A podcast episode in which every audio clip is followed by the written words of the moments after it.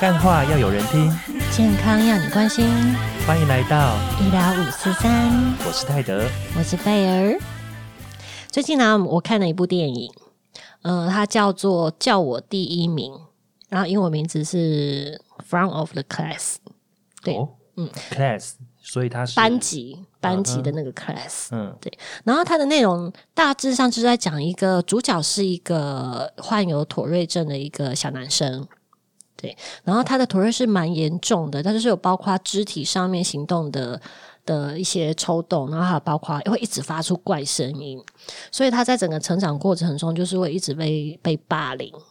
对，然后因为这个是真人真事改编的啦，可是他的年代可能比较呃早期一点，所以那个时候其实对妥瑞的这个认知，其实一般大众都还不太熟悉。对，所以他成长过程中遭遇很多的挫折，但是他就是非常的努力不放弃，因为他很想要当一名老师。因为也是因为贝尔的推荐，所以后来我也去看了这部电影。那那个年代，他对妥瑞，大家对妥瑞氏症不只是医生，还有民众，当然也是都不太了解。那随着我们现在大家其实蛮多人在让大家知道这件事情，说妥瑞氏症它其实是一个神经方面的一个疾病。那但是他不是去刻意或者是故意去发出这些怪声音或者是怪表情的。电影里面有一句话，我觉得讲的非常非常好，就是他说：“其实我这个这些发出这些怪声音，其实我我自己也不愿意，但他对我来说就像是一个咳嗽一样。大家想象一下，咳嗽能够忍吗？咳嗽、打喷嚏、打喷嚏，没办法忍。对。”对于妥瑞的患者一样，这些这些症状他也是没办法忍的。对于这些患者来说，其实我们对他的感觉就是，其实我们应该用一个平常心来看待，说，哎，其实他就是一个神经症状，平常心看待他们就好了。所以，我们今天就想说来介绍一下这个妥瑞症给大家知道。所以我们今天请到的是淡水马街小儿神经科主治医师林一杰医师。大家好，我是林怡杰医师。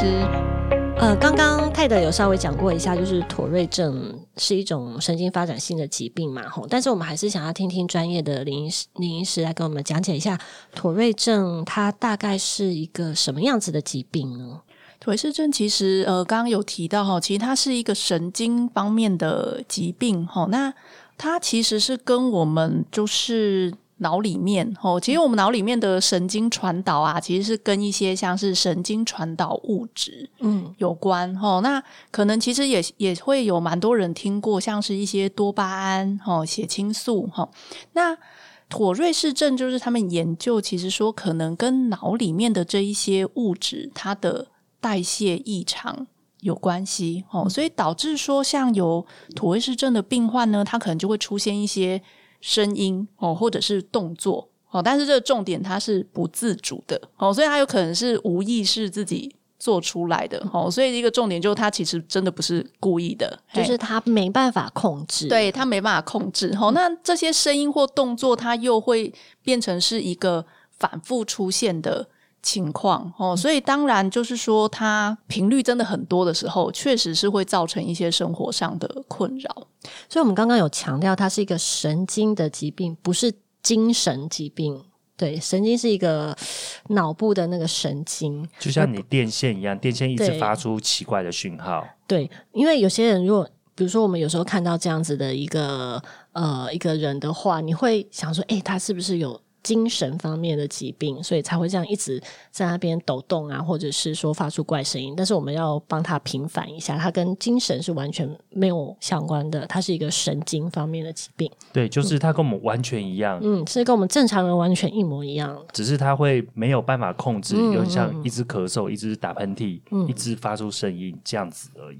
这个的原因跟什么会有相关啊？是跟环境，还是基因，还是遗传？像我们刚刚有提到，就是说，其实妥瑞氏症到底为什么有这个疾病？其实现在还没有一个很，就还不是真的这么确切啦。哈，其实就是它应该是一个非常多的因素造造成，不是一个单一的因素。所以，像我刚刚提到的什么呃多巴胺啦、血清素啦，哈，那个是其中一项可能性。哈，那另外我们有提到，就是说像遗传。哦，也有人提到说，诶，遗传的部分，比如说，如果爸爸或妈妈有的话，他可能会有一半的机会，哦，有有可能会遗传给小朋友。这样子哦，所以有的时候可能你问起来，哎，也许家里面的人可能也有类似的症状，这样子。嗯，可是可能以前不晓得是这这样子的一个症候群，对。因为其实像妥瑞氏症的症状，我们当然会提到了哈，但是我说每个人的表现。不太一样哦，那它的那个程度也不太一样哦。有的人可能是频率非常多，那有的人可能只是偶尔有一点点哦。那那这个偶尔有一点点的，可能就根本没有被注意到这样子。嗯，对。那其实像妥瑞症这个名词啊。我们在临床上会觉得说，哎，好像近几年来，爸爸妈妈越来越知道这个名词，好像大家也都越来越常听到。但是其实我有个疑虑，就是是这个病况最近这几年越来越多吗？还是说，其实我们小时候，因为我们小时候根本没有听过这个东西，对，没有听过有谁得过这个症，所以为什么会现在越来越多？还是只是以前不知道？其实这个还是跟其实只是以前不知道，我先讲结论啦，只是以前不知道哈，因为毕竟跟那个嗯，因为以前资讯啦或什么的可能没有这么多，哦，又想大家不见得一定会，除非真的你的症状很严重，哦，不然有的时候不见得大家会注意到哈。但是我们讲妥瑞氏症本身这个命名啦，嗯，哦，这个命名当然是从一个法国的妥瑞医师来的，嗯，哦，那这位法国的妥瑞医师他其实在一八八五年的时候。我一把很很久了，很久。哎，一八八五年的时候，他其实就有，他其实就有观察到，我记得大概是九位吧。哦，他其实当初就是把他认，哎，发现好像，哎，奇怪，这一群病人，这几个病人有这样的症状，然后他就把这一些病人的症状，他整理起来写成论文。哦，所以才会这个症才会以他的名字来做命名。所以其实最早在一八八五年，其实他就有观察到这个现象。哦，只是。其实就像讲，哎，有的时候大家其实刚开始可能没注意到啦，哦，或者是呃资讯没有这么发达，所以其实，在近几年哦，在近几年，其实我们才发现说，哎，慢慢的越来越多家长可能哎注意到小朋友这个情况，然后带来就医这样子，或者是我们小时候可能大家都只是认为说啊，你就是皮啦，你就是调皮捣蛋呐，你就是故意的啦，对，就是以前或许都是用这种。方式给他带过去，没有去注意到这样子。嗯，那这样子，这个疾病现在在台湾的小朋友里面，大概它盛行的比例大概是多少呢？其实盛行的比例大概就是我们讲百分之零点五到一哦，所以可能两百个人一到两个人这样子。对对对，其实真要讲也是不少啦，不少哎。其实可能有些程度上面有一点差别了。对对，嗯对。那大概都会在。呃，什么时候会有比较明显的症状开始跑出来呢？我们讲说高峰期的时候，大概就是学龄期，就是五到八岁的时候。嗯，好啊。当然我们在门诊看到，有的时候可能诶小一点，三四岁可能开始有一点点症状的也有哦，或者是比较大的孩子哦。基本上大概高峰期五到八岁哈，那有的时候在十到十二岁的时候，诶可能那个症状会更明显这样子。那一般。哦，当然很多爸妈会问说啊，那那怎么办？一一辈子 就这样吗？吼，对啊，会好吗？哎，那我们就是说，哎，其实我们讲高峰出来的年龄是那样，然后，但是大部分就是青春期之后，哦，我们讲那个叫三三三的法则，哦，就是三分之一改善，三分之一。差不多哦，然后可能有三分之一的，就是说，哎，症状有可能会再变更严重一些，这样子。嗯嗯，刚刚有讲到说，他大概是学龄五到八岁可能会去注意到，然后大概在长大一点，快进入青春期的时候，呃，会达到一个高峰期。那我觉得，因为等下我们可能会谈到说，就是像妥瑞，他可能跟你的压力。或者是你的情绪，或者很多种种的生活都会有相关，所以刚好十到十二岁那种那个阶段，刚好是进入青春期的时候，刚好那个时候又是一个 压力很压力很大，要念书，然后要考试，然后又刚好是比较叛逆的时候，可能这种种的压力，可能也导致他这个年龄是一个高峰期，对。因为你刚刚讲到说这个年龄，其实除了说刚刚这些是他自己本身的压力，刚好在这个时候，这些同学们也都是这种嗯哦，同才影响会很大。对，就是刚好还没有算快要进入小屁孩的，就是小屁孩的时候。对，其实因为你知道，他大家看到说你跟我不一样，我就会很容易去排挤你，或者是不管是取笑你，或者是说，哎，你学你。哦，不不一定他真的去笑你，但是他就去学你。对，这您超喜欢模仿别人的那个。对，这种时候其实就会相对的就会带来给这种妥瑞的小朋友。心里面一个压力，对，而且是种二度二度伤害。对对对，所以，我们今天其实希望的是说，不只是说让大家知道说妥瑞到底大概是怎么样的一个状况，嗯，但也更希望说大家能够更认识，然后甚至说能够帮助到身边的人认更认识这个妥瑞，因为更多的人认识，然后大家更不用异样的眼光去看待，嗯他的压力反而就减小了。对，如果大家更平常心的去看待的话，他们其实就更轻松，他们的症状就会更轻微。对，这也是我们今天。主要想要带给大家的一个呃一个想法。那其实我们刚刚已经讲了很多很多妥瑞妥瑞的这个症，那但是我们好像还没有去提到说，哎，那大概这些呃患者大概会有什么样子的表现呢？呃，他的表现大概可以简单先分成两种类型，好像我刚刚讲的一个是声音，哦，那一个是动作，哈，那声音型或我们讲声语型，哈，它就是说，哎，是会。发出声音的哦，那发出声音，它又诶，它底下其实又分成简单型跟复杂型哈。那如果是简单的声语型的话，哦，它可能就是会有一些呃，它可能会就是快速的发出一些就是没有意义的。声音哦，比如说他会一直清喉咙，嗯。嗯嗯这样这样子一直哎对哦，或者是一直，但是他不是真的卡痰，对他不是，他就是，对他是习惯，而且他也不知道自己为什么要发出这个声音，对哦，然后清喉咙啦，然后或者是干咳啦，吼，我们还有遇过就是会有，哎，像是一些叫声哦，我们有遇过就是听起来有点像动物的。叫声，或者是鼻子会发出那种“拱拱拱”的声音，类似像这种的，这种其实也是也是其中的一种啦。吼，那如果是我们讲说复杂型的，吼，复杂型它可能就不是局限局限在那个呃单纯的声音，它可能会变成一些像是句子，吼，或或词语那一种，就好像是哎一直重复别人的话啊，哦，然后或者是讲一些呃不雅的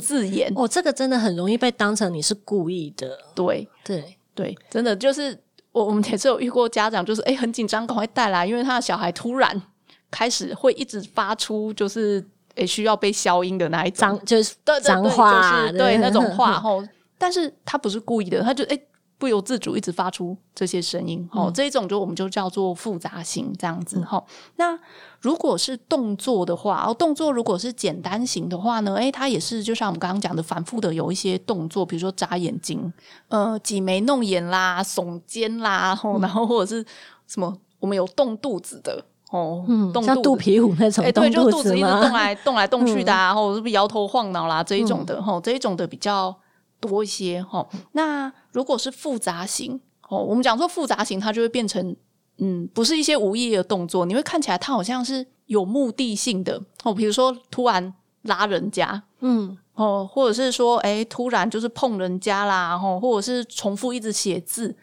或者是出现一些就是不雅的动作，嗯，这一种的哦，各式各样的，各式各样的都有，对，但是。当它变成一种复杂型的时候，像我们刚刚讲，不管是复杂型的声音，哦，或者是复杂型的动作的时候，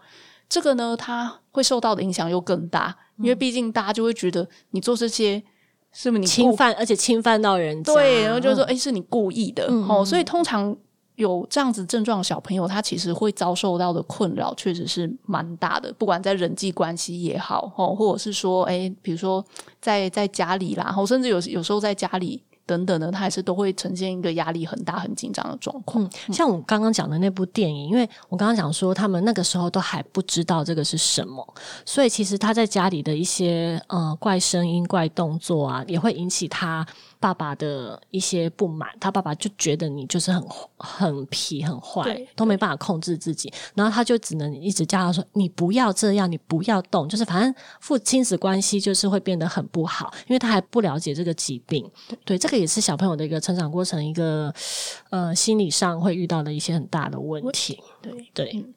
因为他爸爸在跟他相处的过程中，他也是一直都希望说，你可不可以停止？你可不可以不要这个样子继续做这些动作？那但是他实在没办法动作，那所以爸爸在已经很崩溃，说你给我停止，然后他还是一直给给给给，因为他压力越来越大，他反而会反而就一直他的妥瑞的症状就发发出来了，结果就在这样很紧绷的状态下去维持这个亲子关系。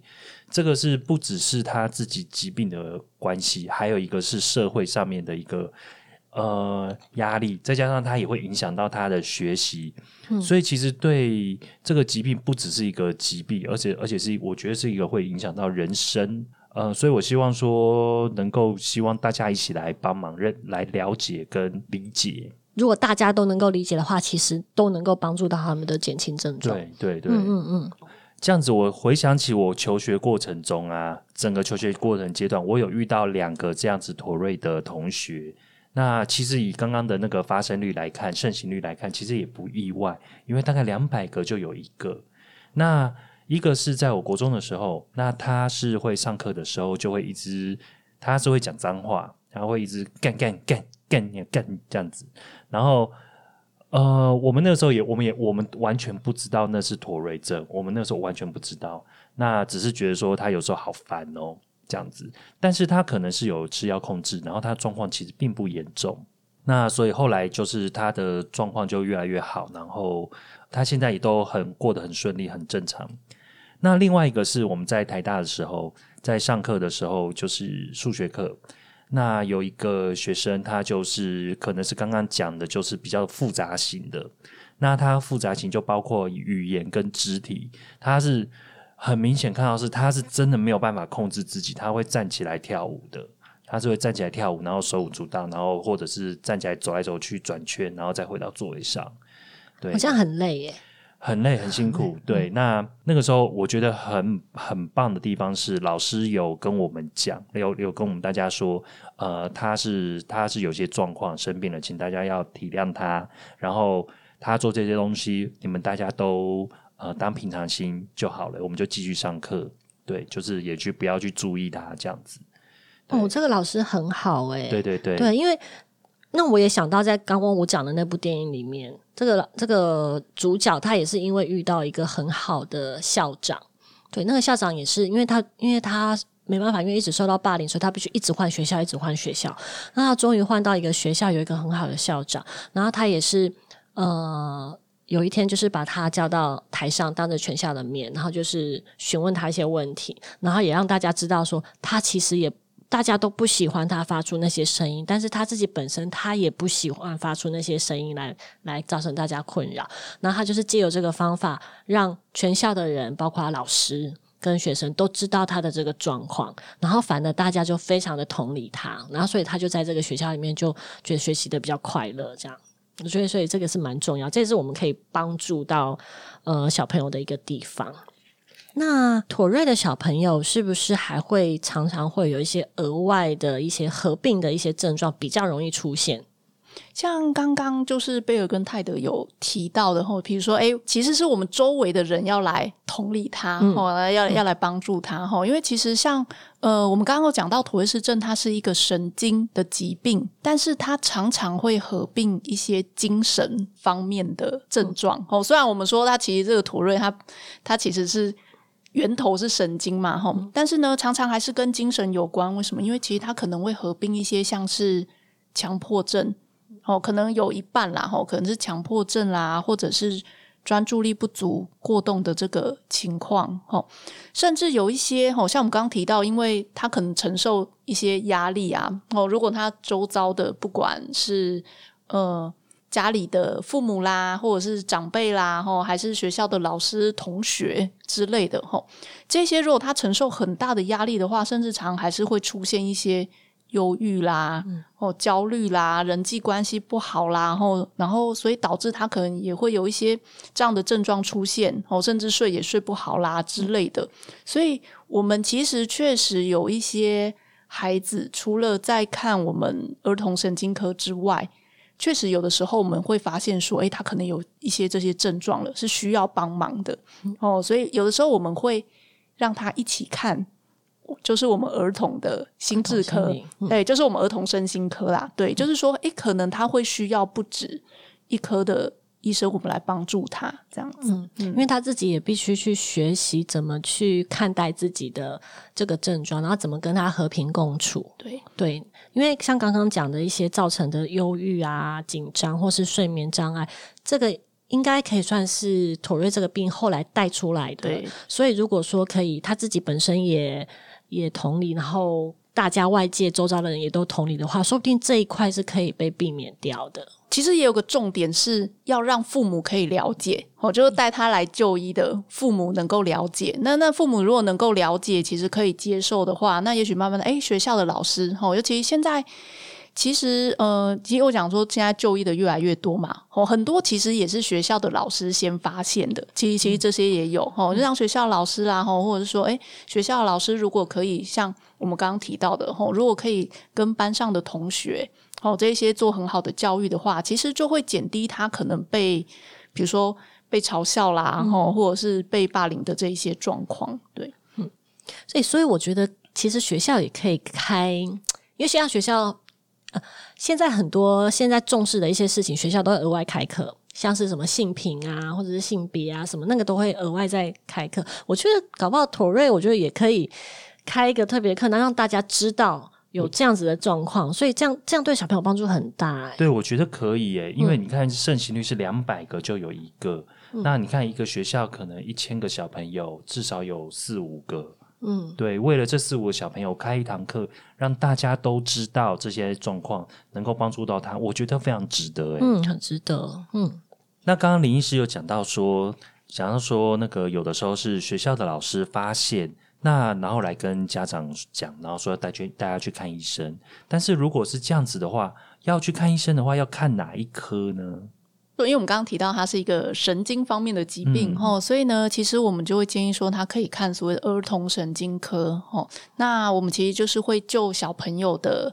症状，哦，因为其实妥瑞氏症诊断的话呢，其实我们是以症状为主啦，我们会看他的症状。目前来讲，倒是没有任何一个，比如说我们讲的什么，对，什么仪器或者什么抽血啦，什么 X 光啦，还是什么的，可以是用来诊断。妥瑞是正的，哦，除非我们，除非你可能带来就医的时候，我们觉得，哎，你这些动作或是声音有可能不是妥瑞是正，哦，当我要去证明的时候，我有可能会帮你排其他的检查，哦，但是如果是呃，真的是比较典型或者就是一般的妥瑞是正的话，我们大概其实就是看小朋友的症状，哦，那当然有的时候症状，因为有时候症状一阵一阵的，哦，不见得有时候它带来。门诊的时候，对，就刚好有那个，哎，正好有。对我们讲说，他这个病，嗯，症状是起起伏伏，哦，可能有一阵子比较多，好像有一阵子会变得比较少，这是有可能。所以现在那个手机嘛，嗯，手机其实很方便哈。其实，所以我们都会建议说，如果爸妈有观察到这个状况的话，其实可以先做一个，就是先录影啦，嗯，先录影，然后，然后我们如果有看到那个影片。哦，然后就可以比较好判断说，哎，他这个症状是不是属于妥瑞氏症的症状？这样子。刚刚林医师有提到说，它是一阵一阵的，有的时候比较多，有的时候可能又会没有那么频繁。所以是有哪些特定的触发因子吗？嗯，我们提到就是说，像刚刚我们一直在讲的压力，嗯，哦，其实其实压力，像我们刚刚前面讲到，其实呃，好发五到八岁嘛，嗯，所以我们大概会有一个。其实第一个会遇到关卡就是他幼稚园结束要升小一的时候，对，要升小哎，这时候会有一批人对开始紧张。爸爸妈妈都会说他这么小有什么压力？对，每天不就是吃喝玩乐吗？对，小朋友有小朋友有小朋友的压力，真的都要去上学换老师跟同学讲话。跟女生讲话，跟男生讲话都是一个压力。吼，甚至我们遇到，比如说，哎，开始要自己睡了啊，吼，或者是妈妈生弟弟妹妹啦，吼，等等的，哎，这些其实我们都有遇过，都是个压力来源，这样子。嗯，好，所以压力其实是一个啦。哦，我们通常就是说，而且像我们刚刚提到的，不要一直念他。哎，对，就是说，如果好，比如说家里发现哦，他有这个症状喽，然后每个人就每天开始一直盯着他，越讲会越多。我觉得你越注意它，其实是会越多。所以我们通常是会建议说，你其实是。诶，要怎么样？睁一只眼闭一只眼啦！不要因为这件事情一直说你为什么还在发声音？你为什么你还有这个动作？其实你越提醒他，嗯，他就越多哦。所以其实像压力是一个啦，吼。那第二个就是说，可能嗯会有一些食物哦，我们讲的，比如说像是巧克力，哦，巧克力啦，可乐啊，吼。然后冰的东西，然后另外就是可能跟一些咖啡因有关的，什么茶啦，吼，或者是长大一点的话，咖啡这个可能，嗯，也是建议不要吼。像这种食物的话，可能也是会建议避免一下这样子。嗯，好像还有我有遇到，就是他们在生病的时候，生病感冒的时候，好像症状也会比较明显一点。对，这个其实诶，之前有一一个论文哦，台湾的啦，台湾自己写论文，因为台湾什么最多过敏。的人最多，对，所以其实呃，之前有一篇那个台湾的论文，就是有提到说，哎，我们把台湾的，就是得到有有这个妥瑞氏症的小朋友，然后他做个统计，发现呢，这当中其实很绝大部分他也会合并有过敏嗯的情况，哦，所以其实我们有些妥瑞氏症的那个症状，其实。刚开始会讲说是不是过敏，有没有？眨眼睛、眨眼睛啦、清喉咙啦、干咳啦？对对对，吼，其实有时候这个症状会有点像，好，但当然有的时候你可能一直吃过敏的药，发现没用的时候，诶，你可能就要往土卫氏症的方向去想，好，但是我们讲，因为可能他本身有过敏体质嘛，吼，所以像什么天气变呐、天气转换啦、感冒啦这一些的，其实你会发现土卫氏症的症状好像也会。一起变得比较多一点，对对对，这个这个是有一些互相影响的状况，对。因为之前我们在做过敏的那几个激素的时候，我们也是有稍微提到，就是过敏跟腿瑞之间是一些有一些些的相关性，但是还是需要有更多的研究去证实啦。对，嗯，所以也是需要爸妈其实要很耐心，然后很长期的一直在旁边观察，才能发现说，哎，他到底是。过敏的状况，还是是可能有妥瑞的一些状况，然后家里也要先清干净。对，过敏环境要做好。对，好。那刚刚我们有提到了说，周遭的人，比如说学校老师，然后家长给予更多的鼓励跟支持之外，那。呃，小朋友本身呢，患者本身，他可以做一些什么样子的一些心理建设吗？还是说他有有什么事情是可以做，然后让他自己比较舒服一点的？像除了我们刚刚提到的这个食物之外啊，其实我们会建议就是说，其实运动有帮忙。所以有时候我们说，哎，有没有运动啊？哦，对，现在现在的孩子其实有时候可能运动量也不是很。多了，对对对，所以我现在打电动比较多。老实说，三 C 的产品用太多的话，哦，其实有的时候这个也会有影响哦。所以我们刚刚建议说，哎，其实就是多运动啊，然后作息要正常，对，哦，然后这些其实也是很重要的，就是嗯，尽量去那个。调试啊，这样子，嗯，所以其实我觉得很多很多的疾病，我们都还是会强调说，规律的作息、吃好、睡好，然后适度的运动，然后饮食，对，这个真的就是不二法门。但看到电影里面的这个男主角啊，他其实我觉得他是非常非常厉害，就是他能够很坚强的告诉自己说，我就是这样。然后他接受了这个妥瑞症，然后他也是很正面、很乐观的去看待。我觉得这个很不容易耶，因为他那个时候以他在一九八零年代，然后身边的朋友跟甚至家长、医生都不觉得、都不知道这个病的状况下，他还能够去正面的去抵抗这个压力，扛住这个压力，我觉得很不容易。而且他里面有一句话，我觉得很很不错，就是他。觉得他遇到最好的老师就是妥瑞正本人，对他觉得妥瑞是他自己最好的老师，对，因为他会教导他说他不要放弃，不要屈服，然后就是对自己的心理建设做得很好，接纳自己，接受自己这样子。对我觉得这个是很棒、很励志的一部电影。对，要因为要接纳自己这件事情其实蛮不容易的，大家很容易说啊，就是。怪东怪西，然后他会讨厌自己，为什么这样？对，为什么我不能像别人一样？嗯嗯嗯，对。但其实没有，其实你就是你，你还是可以做很把很多事情做得很好，只是说你只是会发出这个声音，就像灯泡，哎，电线有一点异常，放电而已。嗯，对，所以我觉得首先要让小朋友自己接纳自己是第一步啦，对，所以更多的鼓励，嗯嗯嗯，对，就是跟他说你没有什么不一样，你跟大家都一样。那呃，因为这部电影里面，他那个年代好像还没有药物治疗妥瑞症，因为轻微的妥瑞好像还好，但是如果真的是很严重，有影响到他的日常生活啊，或者是工作学习的话，那像走到现今，有一些药物可以帮助吗？呃，其实妥瑞氏症是有药物的哦，只是这个药物呢，我们基本上它是属于症状治疗的药物哦，它并不是说，哎，我吃了这个药之后，我就再也没有 像控制的，对，算控制的，对对，就好像你有过敏体质哦，你你吃过敏药，其实就是控制你的过敏症状，但你本身还是有那个体质哦。那其实妥瑞氏症也是这样。那因为我们刚刚有提到说，哎，它除了这个你的动作或声音比人家多之外，哎，其实你其他的器官健康、智商、工作能力完全都不影响哦。所以其实我们通常是说，哎，这个药物是你如果症状不厉害哦，重点就是不影响你的日常生活，不会影响到你的人际关系、其他等等的。那通常我们不会叫你要吃药，对哦，通常就是比较厉害哦，可能已经到了那种，就像那刚刚提到什么要站起来跳一下再回来这种。这种他可能根本就没有办法好好的学习呀，然后甚至我们有些动作太大的孩子，他动作太大之后，他会产生什么？如果他一直自己会受伤，对，会受伤，很很酸，你知道脖脖子很酸啦，吼，那甚至有些动到那种脖子，哎。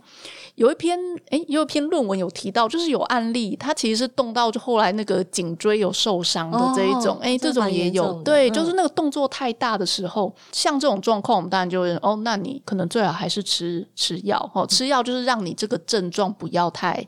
严重，这样子，好，对，那这些药物其实，诶，我们讲说治疗妥瑞氏症的药。可能如果有家长，比如说有在服用这个药的话，哈，比如说现在比较多用的可能是像是呃安利富啦、Abilify，或者是有一些呃李斯必妥啦、Risperidone 啦，或者是有叫 Supira 的，反正这这些药非常多。如果有上网查话，你会发现说，哎，这一些药，你会发现它同时也是治疗一些精神疾病的药。好，那当然我们有一些家长他可能就会开始有疑虑了，就是说，哎。为什么我要吃精神疾病的？对，刚刚不是说我只是神经方面的疾病？对，嘿。但是我们讲说，虽然它是一个神经疾病，但是呢，因为我们最前面有提到说，哎，它可能是跟你脑里面的一些多巴胺、哦血清素这一些有关。有一些精神方面，其实精神方面疾病很多也是跟这一些什么多巴胺啊、血清素不足啦等等有关。所以变成说，其实它机转上面。哦，会有一些相同的地方，于是呢，我们就把这些药 拿来用，拿来治疗妥瑞氏症。但是基本上要跟就是大家提到，其实它剂量是不一样的。对，好，那所以等于说，我们是拿来的目的是用作妥瑞氏症的用途，这样子。哈，所以，嗯。所以通常我们在用药之前，然后当今天说，哎，其实我们在用药之前，其实我们大概都还是需要，我们其实都还是会跟爸妈就是讨论，然后那也是会建议说，哎，如果真的对药物有什么样子的疑虑的话，我们其实也是建议说，其实还是要跟你的医生讨论一下。吼，其实我们比较怕是说，哎，我们有时候开了药，家长回去了。啊，他觉得嗯，算了，我不想吃，他也没吃，嗯，然后后后面也没回来追踪哦，所以其实有的时候我们会不知道小朋友后来怎么了，嗯，对对对，其实可能会有这样的状况哦，所以有的时候我们还是会希望说，哎，我宁可你可能你就问我嘛，然后我们我们讨论一个比较好的做法，这样其实是对小朋友比较好的，对。最后可能要再补充一个，就是说，像我们前面都一直讲到说，呃，就是。周遭人的调试啊，然后或者是小朋友的调试，就是建立信心之类的。然后我突然想到一个，我突然想到之前之前就是我在看诊的时候，有的时候，嗯，因为像当我们跟爸妈解释完说，诶，他这个可能是因为压力呀什么这些造成的，我就印象深有一个，呃，有一个家长他就说，诶，那这样子，因为他可能本来是要让他就是说，呃，上比较。资优班、资优的那种班级，对不对？可能类似那种，我有点忘记升学班，对对，我有点忘记详细的哈。对，哎，他就会突然有点担心，说：“哎，那既然他有压力会这样子的话，我要不要让他去？还是我就让他上一般的班级就好了？”对，这我我是我我记得我那时候有跟家长说：“哎，其实其实我们讲到他虽然有这个动作，哇，这个动作只是他可能有压力之后他出来的一个症状。但是，就像我们讲的，他其他的部分哦，智商啦、学习能力啊、工作能力，他其实是没有问题的。所以我其实是会鼓励说，哎，不要因为这个疾病去限制，对，去限制你可以做什么事情哦。尤其是如果你上网 Google 那个土瑞氏症，然后再打一个什么名人、艺人什么的，非常多的名人、艺人，甚至什么大联盟的运动员啊什么的，其实他们可能都有这样子的症状。对对对，所以我是觉得，哎，即使有这个症状，其实我们如果就是好好的就医啊，好好的追踪啊，吼，其实不要说限制自己可以做到什么事情啦，我觉得这个是很重要，嗯，这个很重要。这个我也补充一下，刚刚我们提到的那个同学，就是站起来跳舞的那个同学。他是医学系的，他的学习能力比我们好太多了。对啊，他还可以一边跳舞一边上医学系，真的真的。对，所以我们真的是要鼓励鼓励这一群孩子这样子。对，然后呃，又回到刚刚那部电影，他的姐最后他真的就是努力的当上了老师，而且他还当上了年度最佳老师。他就是没有受限在他自己的这个妥瑞的症状里面。因为他很正面的去看待这个疾病，然后他去面试的时候就很很坦率的讲说：“我们来谈谈屋子里的大象，有一只大象在屋子里，我们都视而不见，那就是我的妥瑞症。我们就正面的来谈谈看他。那小朋友也会问他说：你的妥瑞会传染吗？你有哪些事能做？你有哪些事不能做？其实完全他就是蛮侃侃而谈，对对，蛮正面的去面对的。对你就是。”就是跟他和平共处，然后把他当成是哦，他就是你的一部分，他就是你的好朋友之类的。你就是自己不要觉得怎么样，他就不会怎么样。重点是自己，你不要觉得怎么样。那我们也希望说，透过我们这样子的宣导，让大家知道说，妥瑞其实它只是一个神经性的病变。那有这样子的小朋友，其实他跟你完全没有任何差别，他只是会没有办法控制自己发出声音，或者是做一些动作。嗯，但是如果说真的是有一点点生活上面的一点点小小困扰的话，其实现在也有很多很安全的药物可以稍微的帮你做个控制。但是当然最重要的还是自己心理的调试，然后跟周遭人大家的一个同理跟鼓励这样子。嗯，我们今天医疗五四三就到这边喽。那如果喜欢我们这集内容的话，欢迎大家按赞、分享、订阅我们的频道哦。然后也到我们的 Podcast，还有我们的粉砖 IG，都记得按下赞跟订阅，才能收到我们最新的集数上线哦。好，我们一来五四三，下周见，拜拜，拜拜。